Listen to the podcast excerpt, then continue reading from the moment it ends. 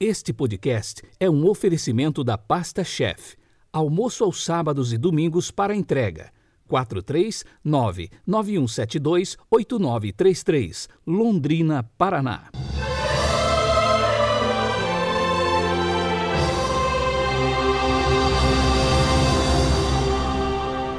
Olá, sejam muito bem-vindos ao podcast Evangelho do Dia. Eu sou o Padre Heriberto Mossato e falo aqui de Londrina, no Paraná. Estamos também no YouTube, no canal Pastoral da Palavra. E toda sexta-feira eu conto alguma história relacionada ao Padre Pio. Se você é devoto dele, não deixe de dar uma olhada e, se gostar, se inscreva no canal, curta e comente. Quarta-feira, 18 de novembro de 2021.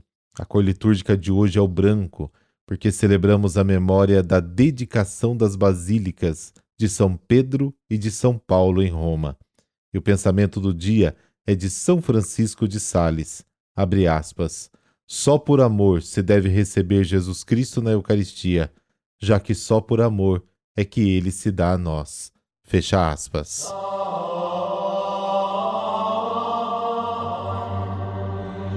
pelo sinal da Santa Cruz, livrai-nos Deus, nosso Senhor, dos nossos inimigos.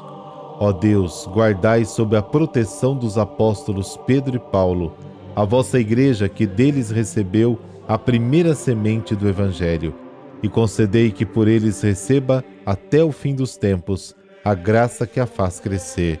Amém.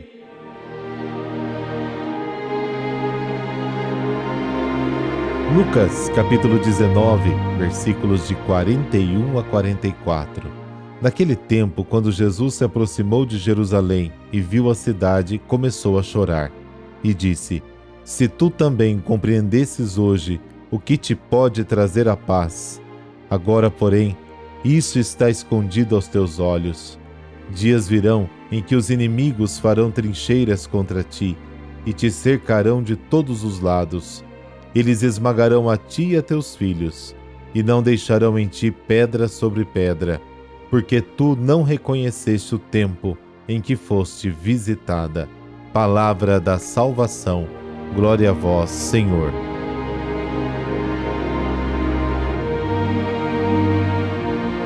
Nessa passagem, Lucas dá o toque final ao retrato de Jesus, a imagem perfeita do Pai. O grito de Jesus revela o maior mistério de Deus, sua paixão por nós. O que Deus disse a Jeremias agora se torna realidade em Jesus. Tu contarás esta palavra.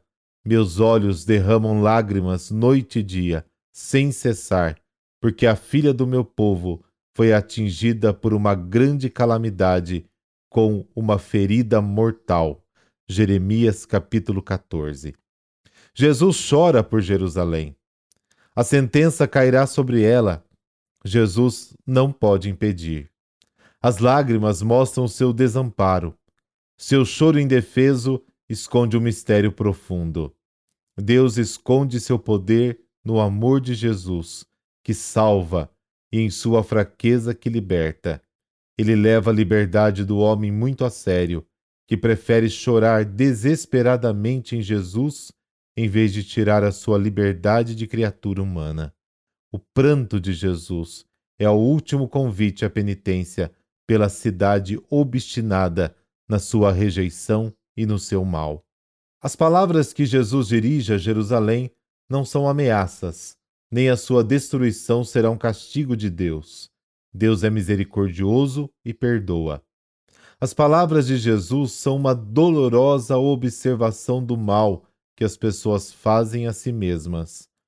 O mal contra o qual ele desnecessariamente adverte Jerusalém cairá de fato sobre ele. Na cruz ele será sitiado, angustiado e destruído por toda a maldade do mundo e pelo abandono de todos. O choro de Jesus exprime a sua extrema fraqueza, que é a força do amor que o conduziu à cruz, e a nós a salvação. Jesus disse: Bem-aventurados os que choram agora, como está em Lucas capítulo 6. Agora é Ele mesmo quem está chorando. Ele realiza em si o mistério do reino de Deus nesta terra, uma semente lançada em lágrimas. Mas quem semeia com lágrimas, colherá com alegria, diz o Salmo 126. O motivo da reclamação reside no fato de que no dia de sua entrada em Jerusalém, ela não entenderá o caminho da paz. Consequentemente, tendo rejeitado Cristo, que é a nossa paz, começam para ela os dias de guerra, que continuará até a sua destruição. Este dia da entrada de Jesus em Jerusalém completa a longa história das ofertas de salvação de Deus para a Cidade Santa. Este é o momento em que a paz, a salvação deve ser dada a ela. Jerusalém deveria apenas reconhecer que Jesus é o príncipe da paz, enviado por Deus, mas ela, que matou os profetas e apedrejou aqueles que Deus a enviou para salvá-la, rejeita esse reconhecimento. Recordemos um lamento anterior de Jesus sobre Jerusalém. Jerusalém, Jerusalém, que matas os profetas e apedrejas os que te são enviados.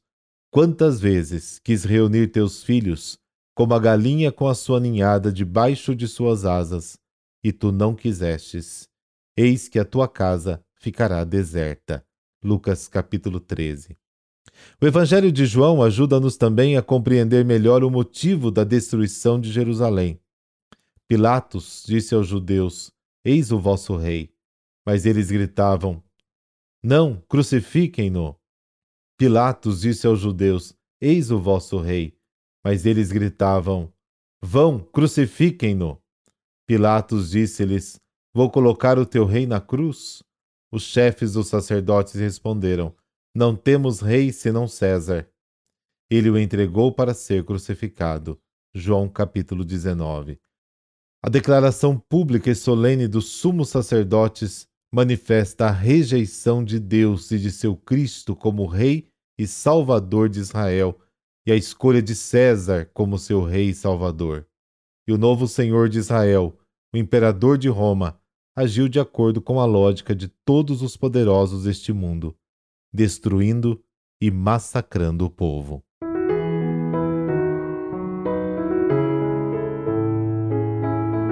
E hoje também celebramos São Frediano, ele teria nascido na Irlanda, numa data desconhecida no século IV. Cristão e monge, o jovem saiu de sua terra natal como peregrino e estudante, com destino a Roma, onde viveu como ermitão. A sua vida austera de trabalho, oração e penitência, somada à sabedoria e cultura, logo se fizeram evidentes. Assim sendo, o clero da região e o povo decidiram que Frediano era o cidadão mais indicado para ser bispo. Foi eleito e consagrado bispo de Luca em 560. Conduziu o rebanho de sua diocese com muito zelo e caridade, sempre cuidando dos pobres. Era incansável na busca de esmolas para construir asilos, creches, hospitais, igrejas e mosteiros. Utilizou toda a ciência que possuía sobre matemática, engenharia, agricultura e hidrografia para ajudar a população. Uma das mais citadas de suas realizações foi o desvio do curso de um rio que comumente inundava a região. O bispo Frediano morreu no dia 18 de março de 588. Por intercessão de São Frediano, dessa bênção de Deus Todo-Poderoso, Pai, Filho, Espírito Santo. Amém. Excelente quinta-feira para você. Fique na paz.